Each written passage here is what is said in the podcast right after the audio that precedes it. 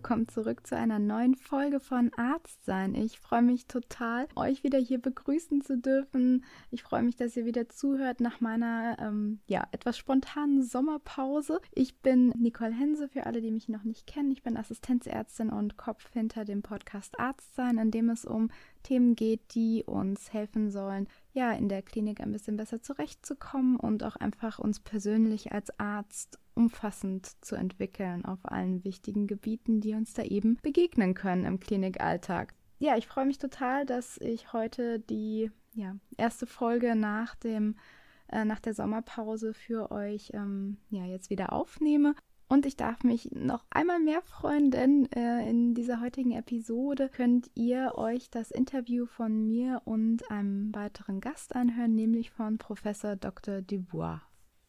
Herr Professor Dubois ist Klinikdirektor der Abteilung für Gynäkologie und gynäkologische Onkologie der Evangelischen Kliniken Essen Mitte und Gründer und Studienleiter der Arbeitsgemeinschaft Gynäkologie, äh, Gynäkologische Onkologie, also der AGO-Studiengruppe. Und damit ist er als sehr, sehr bekannter Gynäkologe in Deutschland für die gynäkologische Onkologie, wie sie heutzutage existiert, eigentlich unverzichtbar und nicht mehr wegzudenken, weil er so viel bewegt und auch aufgebaut hat.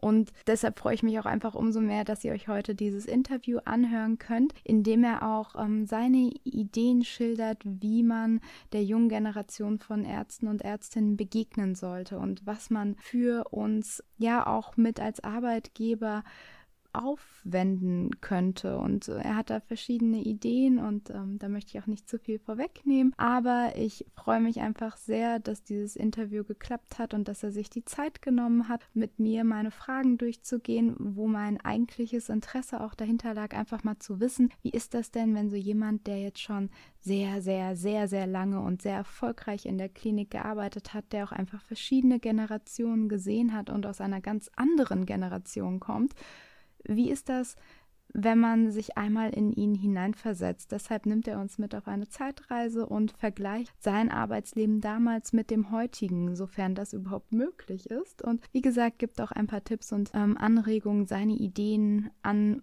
uns weiter, wie man vielleicht in der Klinik der, ähm, den jungen Assistenten begegnen kann, um die Ausbildung voranzutreiben und neue Wege einzuschlagen. Seid auf jeden Fall sehr gespannt auf diese Folge und ähm, in eigener Sache noch, wenn euch der Podcast gefällt und wenn ihr mich unterstützen wollt, dann bitte ich euch wie immer ähm, darum, dass ihr mir ein paar Sternchen bei iTunes hinterlasst. Das ist wirklich ein Klick, wenn ihr den Podcast aufruft und ganz simpel. Ich freue mich da auch über jede Bewertung, wenn man ein paar mehr Worte hinterlassen möchte. Und wenn ihr Fragen oder Wünsche an mich habt, dann dürft ihr mich immer kontaktieren über entweder meine E-Mail-Adresse nicole.arztsein.com oder ihr sucht einfach meine Webseite auf oder ihr sucht mich auf Instagram, da heiße ich Arzt Arzt sein. Und ja, ich antworte euch auf jeden Fall und ich freue mich, wenn ihr Rückmeldungen oder Ideen oder ja, vielleicht auch eigene Erfahrungen aus der Klinik mit mir teilen möchtet, die ich dann wiederum mit allen anderen teilen kann.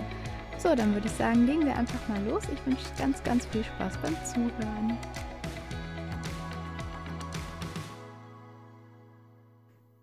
Wäre meine erste Frage an Sie. Ähm, Vielleicht erkläre ich kurz an der Stelle einmal, wie ich auf die Idee dieses Gesprächs gekommen bin. Ich hatte ähm, das Essener Symposium mit online besucht, sage ich mal, und da gab es einen Vortrag, ähm, wo es darum ging, die Attraktivität des Faches zu erhöhen und die Ansprüche der jungen Generation der Mediziner ja mit den steigenden Anforderungen an die Weiterbildung das zusammenzubringen. Und ich fand das ehrlich gesagt ganz interessant, dass Sie das mit aufgenommen haben in das Programm. Und da ist meine erste Frage tatsächlich, wie Sie darauf gekommen sind. Was war da die Idee dahinter? Naja, wir stehen, wir stehen ja an der Entwicklung, dass wir einerseits ähm, äh, das Fach praktisch explodiert ist in den letzten Jahren, ähm, aber die Weiterbildungsstrukturen sich nicht wesentlich verändert haben. Also als ich angefangen habe äh, vor fast 40 Jahren, war die Facharztausbildung fünf Jahre und das ist sie heutzutage auch noch. Das ist das eine. Das zweite ist, dass wir äh, seit dieser Zeit eine Unmenge von Techniken und, und ganze Wissensgebiete neu dazu bekommen haben. Ultraschall gab es nicht, als ich angefangen habe. Laparoskopie, Endoskopie gab es nicht, als ich angefangen habe. Genetik, Molekulargenetik. All das gab es nicht. Chemotherapie gab es noch nicht. Also das sind alles Themen, die große Themen sind, die dazugekommen sind zum Fach. Mhm. Und die fünf Jahre sind gleich geblieben. Dazu kommt, dass ein, ein, eine Arbeitsstelle heute, ein Arbeitsvertrag heute nur etwa 60 Prozent der Arbeitszeit hat, wie zu der Zeit, als ich angefangen habe. Ja, wir haben ja nach den Diensten weitergearbeitet, wir haben keinen Freizeitausgleich gehabt. Also und die gesamten, gesamten Dienste waren eben nicht, wurden nicht in Freizeit abgegolten, sondern es wurde einfach durchgearbeitet. Das heißt, mhm. diese, diese fünf Jahre jetzt sind jetzt mal rein von der Arbeitszeit her, wären wahrscheinlich so etwa sieben Jahre jetzt. Mhm. Und gleichzeitig hat das Fach sich inhaltlich mindestens verdoppelt. Ja. Das heißt, auch in der Geburtshilfe, ja, die ganzen, damals war ein, ein Kind, was jenseits der 32. Woche geboren wurde, war nicht lebensfähig. Da lachen sich heute die Neonatologen tot drüber. Und äh, diese ganze, sage ich mal, intensive Perinatologie, diese intensive Geburtshilfe, die Früherkennung, das sind alles Sachen, die es nicht gab. So, das heißt, wir haben einerseits eine, einen starken Wandel in, in dem Fach. Das betrifft ja nicht nur uns und haben auf der anderen Seite sehr traditionelle, starre Strukturen, die sich kaum verändert haben, was die Weiterbildung angeht. Und das driftet immer mehr auseinander. Das kann nicht funktionieren. So, das ist mal das eine. Das zweite ist, dass die Generation heute eine andere Herangehensweise an diesen, an diesen Beruf und an diese Arbeitsverhältnisse hat. Von uns wurde damals erwartet, dass wir im Prinzip in die Klinik einziehen und Privatleben gab es eigentlich nicht. Ja, also ich, äh, ich erinnere mich noch damals, dass ich als Privatassistent musste man jedes Wochenende da sein und immer abends, bis der Chef ging. Und der Chef ging selten vor 9 Uhr abends nach Hause. Das heißt, in meiner Zeit als Privatassistent war ich praktisch nie zu Hause. Das war damals noch selbstverständlich. Ich will nicht damit sagen, dass es gut war. Ich sage nur, es war so. Das ist natürlich heute komplett anders, weil heute eine, eine ein, sage ich mal, eine Integration des Berufs in ein privates Leben auch stattfinden muss und stattfinden soll, was ja auch gut und richtig ist.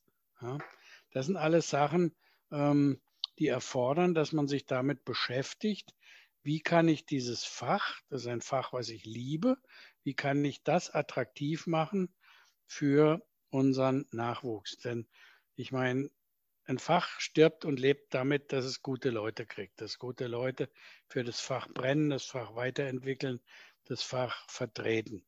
Und wenn wir uns darum nicht kümmern, dann wird das ein unbeliebtes Fach und es werden eben nur noch diejenigen gehen in das Fach, die woanders nicht mehr unterkommen. Und, und ja, dann wird das Fach leiden.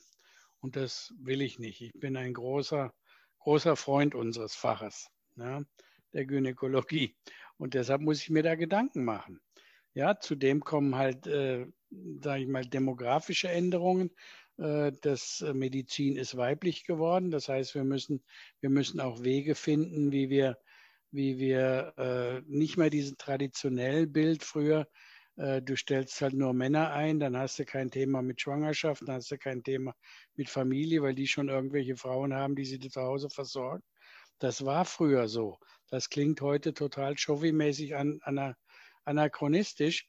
Es war so, ja, und ich möchte es auch nicht als gut. Ich bin keiner, der sagt, früher war alles gut. Aber die Strukturen damals bauten auf diesem Menschenmodell auf. Ja. In meiner, ich war in der Uniklinik, damals der größten Uniklinik in Westdeutschland. Damals gab es ja noch DDR und BRD. Äh, die größte Frauenklinik damals in Deutschland war die Uni-Frauenklinik Freiburg. Ja. Bei uns in der gesamten Frauenklinik gab es eine einzige Frau, die angestellt war. Ja. Und nein, es gab zwei. Eine hatte so eine Teilzeitstelle, so eine Nischenstelle und eine einzige, die eine ganz normale Stelle hatte. Ja. Weil die, für die Chefs war das undenkbar. Und es gab natürlich auch keine Chefin. Sowas, das gab es einfach gar nicht. Ja. So, und das hat sich komplett gewandelt und das ist gut so. Ich bin froh, dass es sich wandelt, aber das bedeutet, wir müssen uns Gedanken machen, wie wollen wir das in die neue Zeit transferieren. So, das war der Hintergrund. Weshalb ich gesagt habe, Mensch, lass uns das doch mal nicht nur in irgendwelchen Hinterzimmern diskutieren, sondern lass uns das doch mal mitten aufs Podium des größten deutschen Gyn-Kongresses draufpacken. Das fand ich sehr gut. Also ich habe mich sehr angesprochen gefühlt, eben jetzt auch, weil ich aus der jungen Generation komme, die Gyn-Onko total gut findet und die sich dafür begeistert. Und ähm, gerade mit meinem Podcast und mit dem Projekt, was ich hier mache, versuche ich auch irgendwo so eine Brücke zu schlagen, dahingehend, dass die junge Generation, die eben vielleicht anders arbeiten möchte, trotzdem einen Weg findet, die Klinik zu lieben und gerne in der Klinik zu sein und die Zeit dort auch gerne zu verbringen und es nicht als Belastung irgendwo zu sehen. Und deshalb auch das Anliegen an dieses Gespräch, wo Sie jetzt schon so viel über sich erzählt haben aus der Vergangenheit. Ich finde es ganz, ganz spannend, auch jetzt gezielt zu hören, wie war das damals? Wie war der Berufsstart für Sie? Mhm. Wie waren wirklich die Arbeitsbedingungen und wie war auch der Umgang im Kollegium? Gab es da viel, ich weiß nicht, ich kann mir vorstellen, dass vielleicht auch viel ähm, Ellbogendenken gab oder ähm, dass man auch ja gerade in der Hierarchie Probleme hatte. Und dieses Denken ist ja sicherlich jetzt auch noch in den Köpfen drin und das, das interessiert mich. Das denke ich interessiert mhm. auch unsere Generation, damit wir das auch ja. einmal mitbekommen. Verstehen also, als ich angefangen habe, wie gesagt, das ist, das ist jetzt fast 40 Jahre her, da war die Situation eine andere. Heutzutage kann sich ein Arzt, eine Ärztin kann sich jede Stelle aussuchen, die sie haben will im Prinzip. Also es gibt mehr Stellen, als es Ärztinnen und Ärzte gibt. Zu meiner Zeit war das andersrum. Äh, da war es sehr schwierig, eine Stelle zu kriegen. Außerdem drohte oder es war angekündigt, dass ein AIP käme. AIP, weiß nicht, ob Sie das noch kennen, das hieß Arzt im Praktikum. Das war nach dem PJ nochmal anderthalb Jahre oder zwei Jahre, ich weiß nicht mehr ganz genau, wie lange es ging, arbeiten für nur ein Drittel von einem, von einem Lohn. Das war also sowas wie der alte Medizinalassistent, der vor dem PJ war. Vor dem PJ gab es Medizinalassistentenzeiten. Äh, da wurde man schlecht bezahlt und hat im Prinzip als Assistent gearbeitet. Dann wurde das komplett abgeschafft und so kam es PJ, wo früher zu meiner Zeit gar nichts bezahlt wurde. Da wird ja jetzt auch ein bisschen was bezahlt. Da wurde einfach gar nichts bezahlt. Und wenn man das Pech hat, ich hatte damals schon drei Kinder, äh, dann musste man nebenher arbeiten gehen ja, und musste gucken, dass man seine Familie durchbringt. Ähm, ich habe zu dieser Zeit keinen einzigen Urlaub gemacht. Ja. Da habe mhm. immer nebenher Jobs gemacht und an Wochenenden noch zusätzliche Jobs. Ja. Ich habe während dem, während dem PJ habe ich Nachtwachen gemacht, habe Nachhilfe gegeben, habe Unterricht gegeben, also alles Mögliche. Ja. Und, und dann war aber gut. Nach dem PJ war bei mir fertig. Und dann fing die ganz normale Assistentenzeit an. Es kam aber, als ich, als ich fertig war, wurde gesagt, oh, wir führen das AIP ein. Und das AIP bedeutete, die Berufsanfänger haben für ein Drittel des Lohns gearbeitet. Und mussten das machen, weil sie sonst die Approbation nicht gekriegt hätten. Und dann hat niemand eingestellt mehr normale Ärzte, sage ich jetzt mal, approbierte Ärzte, weil sie alle gesagt haben, hey komm, in einem halben Jahr kommen die all, die sind, kosten nur ein Drittel. Ja? So, das heißt, es war sehr schwierig, überhaupt Stellen zu finden. Ich hatte das Glück, dass ich eine Stelle bekommen habe. Ich äh, habe auch einen sehr guten Abschluss gemacht, muss man dazu sagen, und habe eine Stelle gekriegt. Und dann ging es halt los. Und in dieser Zeit war halt die, äh, äh, die Arbeitszeit, habe ich ja schon gesagt, war, war sehr viel. Ja. Dienste wurden nicht in Freizeit abgegolten, auch die Wochenenden wurden, wurde alles add-on gemacht. Der Arbeitsvertrag selbst hat 42 Stunden vorgelegt, aber es wurde erwartet, dass man eigentlich den Tag über in der Klinik verbringt. Das wurde überhaupt nicht in Frage gestellt. Das heißt, wenn man jetzt die Idee gehabt hätte, um, um vier oder um halb fünf nach Hause zu gehen, wenn die eigentliche Dienstzeit, Dienstzeit äh, aufhörte, da wurde man im Prinzip für verrückt erklärt. Mein damaliger erster Chef hat einen Kollegen rausgeschmissen, der hat immer die Angewohnheit gehabt, der kam im Rennrad in die Klinik und hat dieses Rennrad dummerweise vor dem Erdgeschossfenster des Büros unseres Chefs abgestellt. Das heißt, der Chef hat immer gesehen, wenn der um halb vier, fünf auf sein Rennrad stieg und heimfuhr. Der hatte auch schon vier Kinder. Ne? Und dann hat er das sich ein paar Wochen angeguckt und dann hat er sie zu sich geholt und hat gesagt, Sie gehen ja immer nachmittags nach Hause, kann sie nicht gebrauchen, ich schmeiße sie raus. Und hat ihn einfach gekündigt. Dann hat der einen Prozess geführt gegen, gegen unsere Klinik und hat darauf geklagt, weiter beschäftigt zu werden. Er hat den Prozess gewonnen. Der Richter hat damals meinen Chef gefragt, ja, wieso er denn da äh, den rausgeschmissen hat. Und da sagte der, er kann ja nicht gebrauchen, der geht ja mal mittags schneiden, der arbeitet ja nicht. Ja. Dann hat der Richter ihn gefragt, wann denn die Arbeitszeit in der Klinik aufhört. Wann denn der geht, ja so halb vier, fünf geht er immer.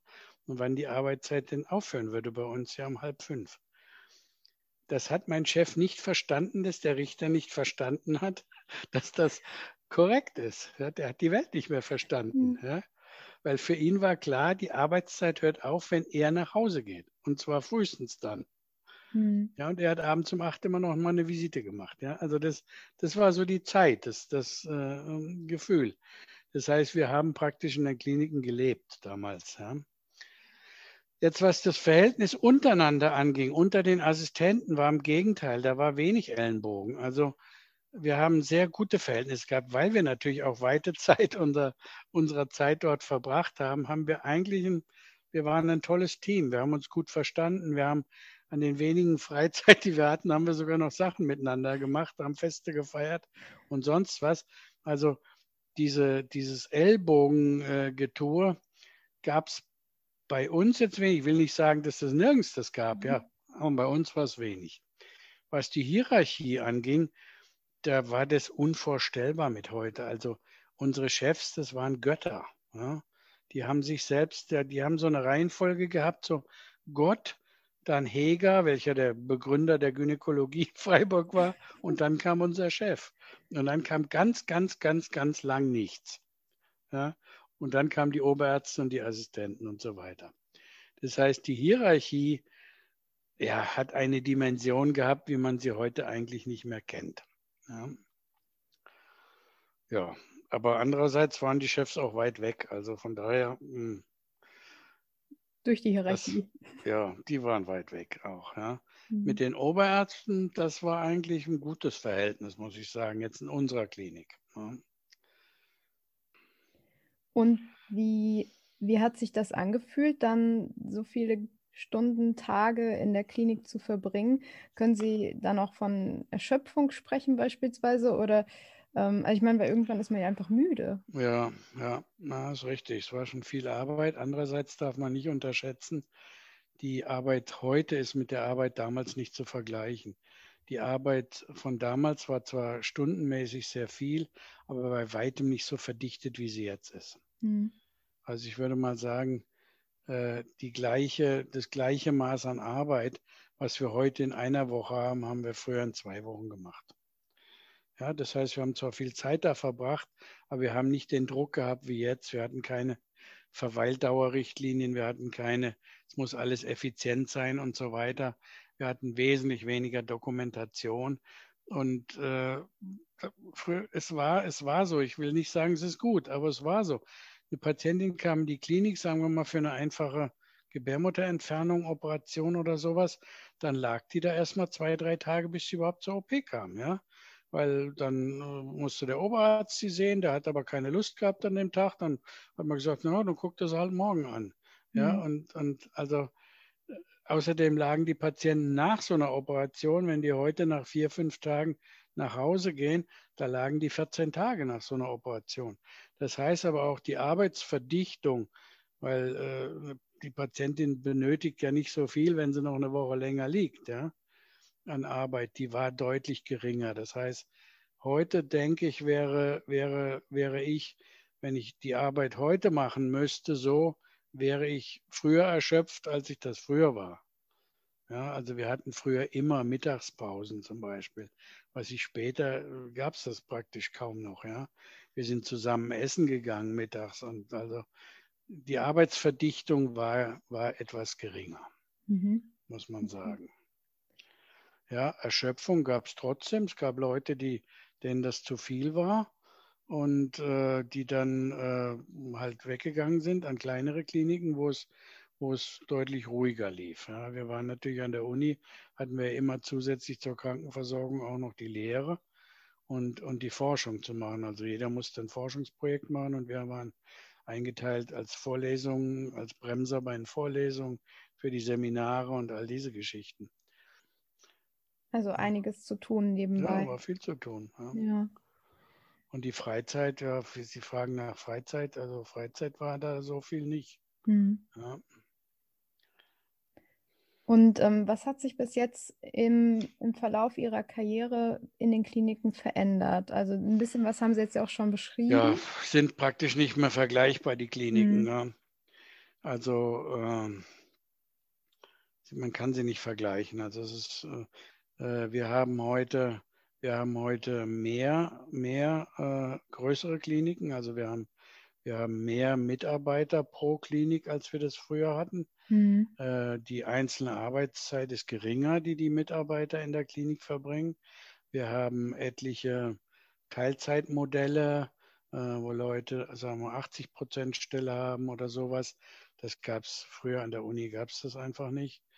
Ähm, wir haben, wir haben über, also mindestens 50 Prozent in unserem Fach, würde ich sagen, eher mindestens 70 Prozent Frauen.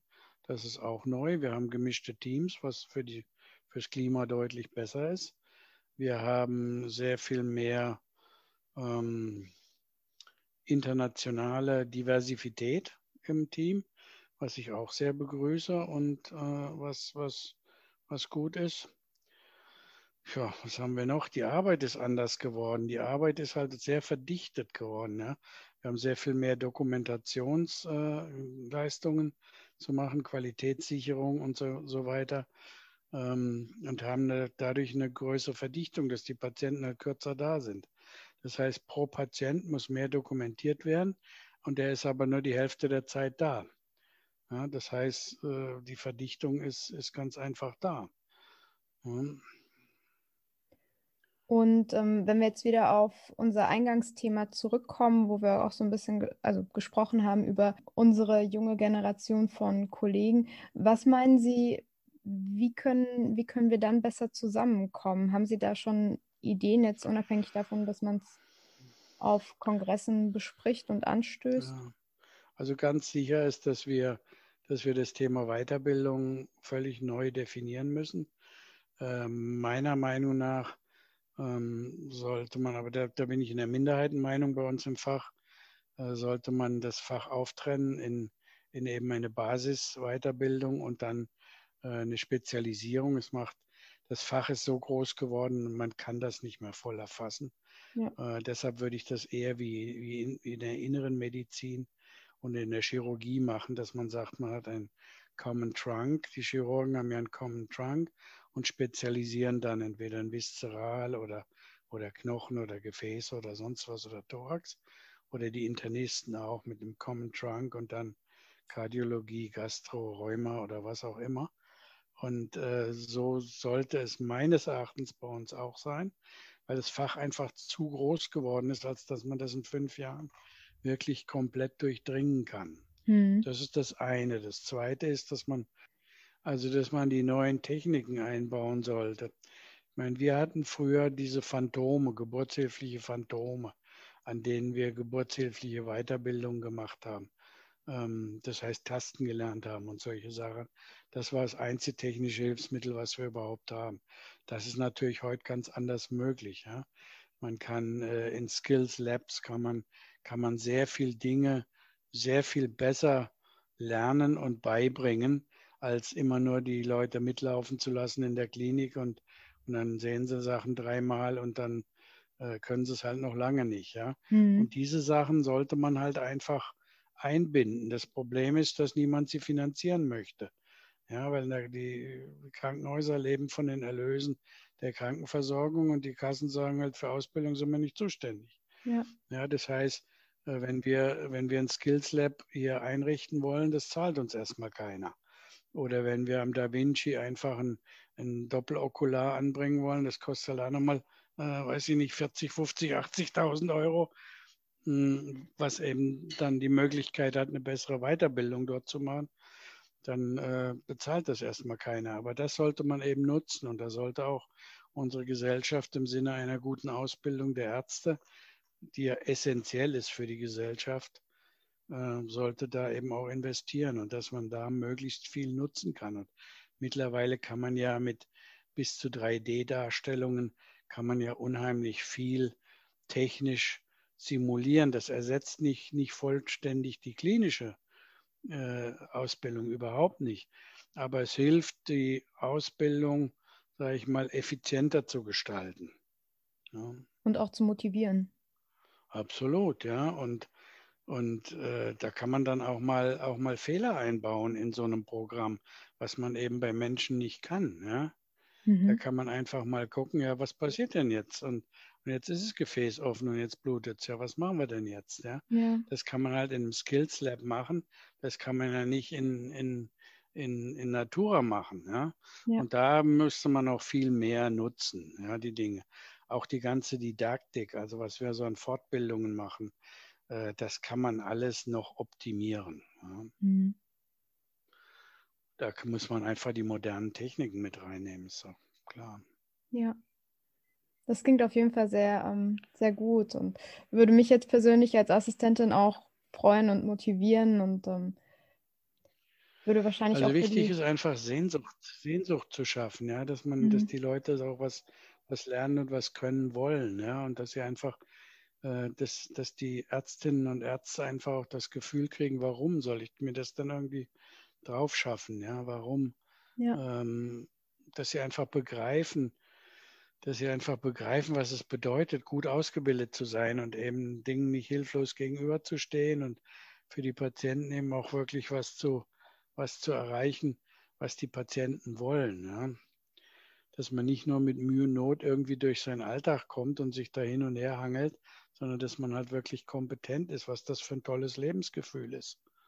Ja das muss man halt schaffen. Ja? Und, und diese, sage ich mal, Schülerinnen, Schüler, Lehrer, Lehrerinnen Verhältnisse wieder ernst zu nehmen. Ja? Und nicht einfach zu sagen, hey Mann, ich habe so viel Stress, ich kann mich gar nicht drum kümmern. Ja? Mhm. Also wir haben versucht, solche personalisierten Beziehungen zu machen, dass jeder, jeder Neue wirklich einen Mentor an die Seite kriegt. Mhm. Dass man eben versucht, solche Pärchen oder, oder, oder Beziehungen, sage ich mal, äh, zu bilden. Das hatte ich damals und das fand ich sehr gut. Ja. Also ich hatte, ich kam als Neuling in die Klinik und äh, ich weiß nicht, wie viele Jahre Sie schon drin sind, aber mir ging es so, ich war zwar ein, ein, sehr guter Student, aber ich kam in die Klinik und ich hatte von Tuten und Blasen keine Ahnung. Ich war vollkommen überfordert. Ich konnte gar nichts. Sie hatte den Kopf voll mit allem möglichen Zeugs und ganz viele Kolibris habe ich gekannt. Ja aber ich hatte keine Ahnung, wie es wirklich passiert. Ich hatte das Glück, dass ich vorher Zivildienst in der Pflege gemacht hatte und somit schon mal anderthalb Jahre einem Krankenhaus gearbeitet hatte und wusste so ein bisschen, wie, wie, wie da was läuft, aber von Medizin, also von der praktischen Medizin, das war sehr, sehr begrenzt. Ne? Und äh, da ist es dann wichtig, Mentoren zu haben. Bei uns war das eben in der Klinik so, dass immer auf jeder Station war ein Erfahrener, ein Junger. Und dann hat sich so eine Mentorenschaft entwickelt. Und das hat wunderbar funktioniert. Ja? Weil der Erfahrene wusste auch, wenn ich dem jetzt das beibringe, entlastet er mich. Ja? Mhm. Das heißt, nach einem halben Jahr habe ich die Visiten allein gemacht und die Alten hatten Zeit, was anderes zu machen. Ja? Aber dazu mussten sie mich halt ausbilden. Das haben sie ja. kapiert und haben es auch gemacht entsprechend. Ja? Und das, äh, das ist ein gutes System. Ich meine, das ist ein System, das so alt wie Hippokrates. Ja, das ist ein gutes System.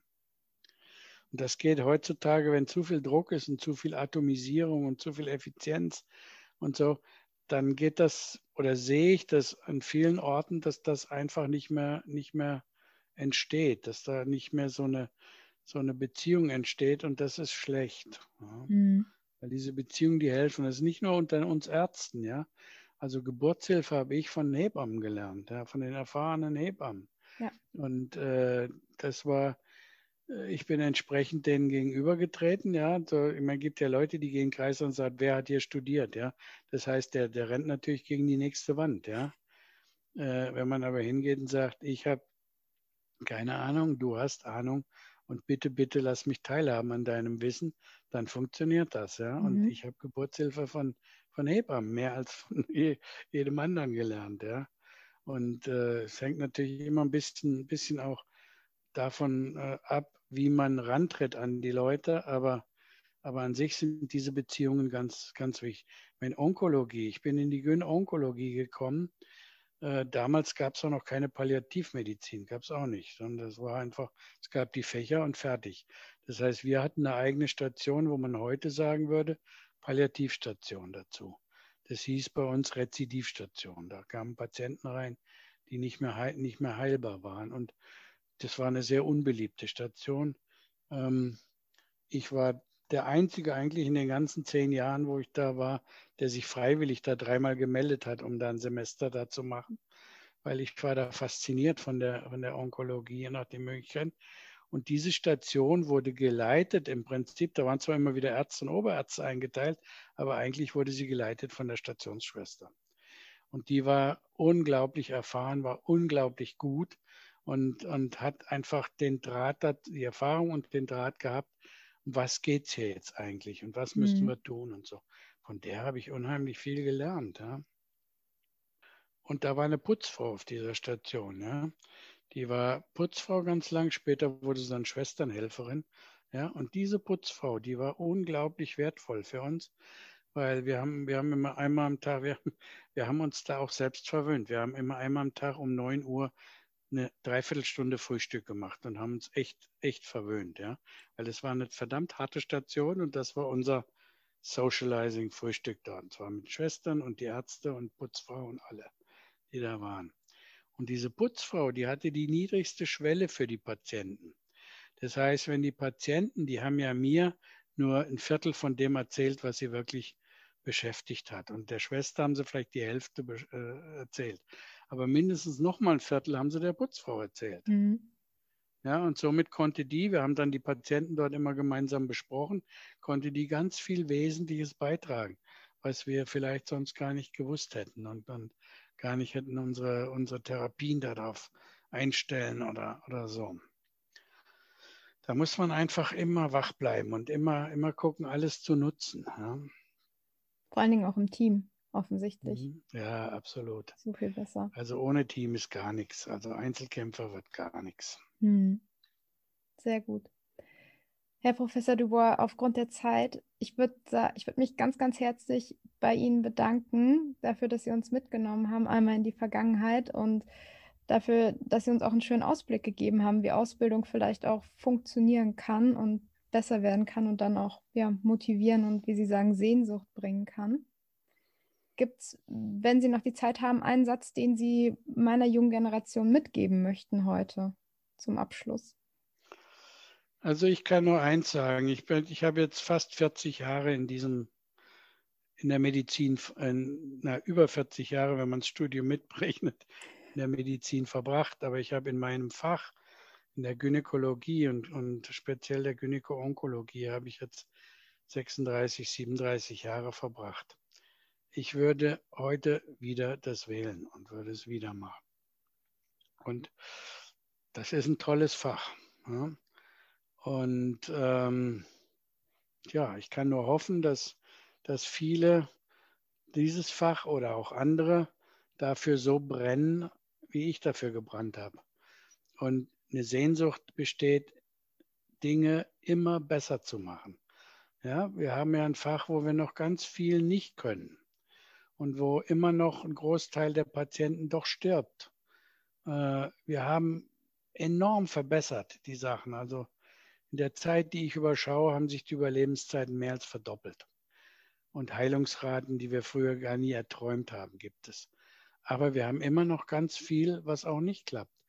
Und diese, sage ich mal, dieses Feuer und diese Sehnsucht, da das besser zu machen, das ist ganz wichtig. Und da hoffe ich, dass in unserem Fach viele, viele Menschen kommen, die diese Sehnsucht haben. Ich sage immer meinen, meinen Kolleginnen und Kollegen, egal welchen Alters, sage ich immer, ein guter Arzt ist ein Arzt, der, der forscht, der, der es weiter, der sich verbessern will, der das Fach verbessern will. Ein Arzt, der einfach nur das macht, was er heute kann und das weitermacht, der kann zwar ein netter Arzt sein, aber das kann kein guter Arzt sein, weil die Patientinnen, die wollen geheilt werden. Und solange wir nicht die Mehrzahl der Patienten heilen können, müssen wir unser Fach verbessern. Und verbessern heißt forschen, irgendwie mehr tun als nur das, was man eben jetzt machen kann. Und das bedeutet auch mehr Engagement. Das bedeutet mitunter auch mehr Zeit und mehr Energie. Das zu integrieren ist ein hehres Ziel und wenn es gelingt, wie zumindest in großen Teilen in unserer Klinik, diese Gedanken auch in den Alltag reinzunehmen, dann muss das nicht wie früher sein, dass wir bis fünf gearbeitet haben, dann ins Labor gegangen sind zum Forschen nochmal einen halben Tag. Das ist nicht gesund, da kommt auch nichts bei raus, sondern das alles zu integrieren und diesen, diese Neugier zu behalten, diesen, diesen Wunsch, einfach Dinge besser zu machen. Das kann ich Ihnen allen nur raten. Und wenn Sie das behalten, dann gehen Sie auch nach 40 Jahren nach Hause und sind zufrieden und sind glücklich und gucken zurück und sagen, hey, ich habe total viel Glück gehabt in meinem Leben, ich habe eine gute Zeit gehabt und ich würde es wieder so machen. Und wenn Sie das sagen können, dann haben Sie ein gutes berufliches Leben gehabt. Ja, das klingt tatsächlich sehr, sehr gut und ich hoffe, dass ich das dann auch in 30 Jahren sagen kann. genau so. Das hoffe ich auch für Sie. ja, vielen, vielen Dank nochmal an der Stelle und ja, einen guten restlichen Tag. Ihnen wünsche ich das auch. Tschüss. Schön. Tschüss.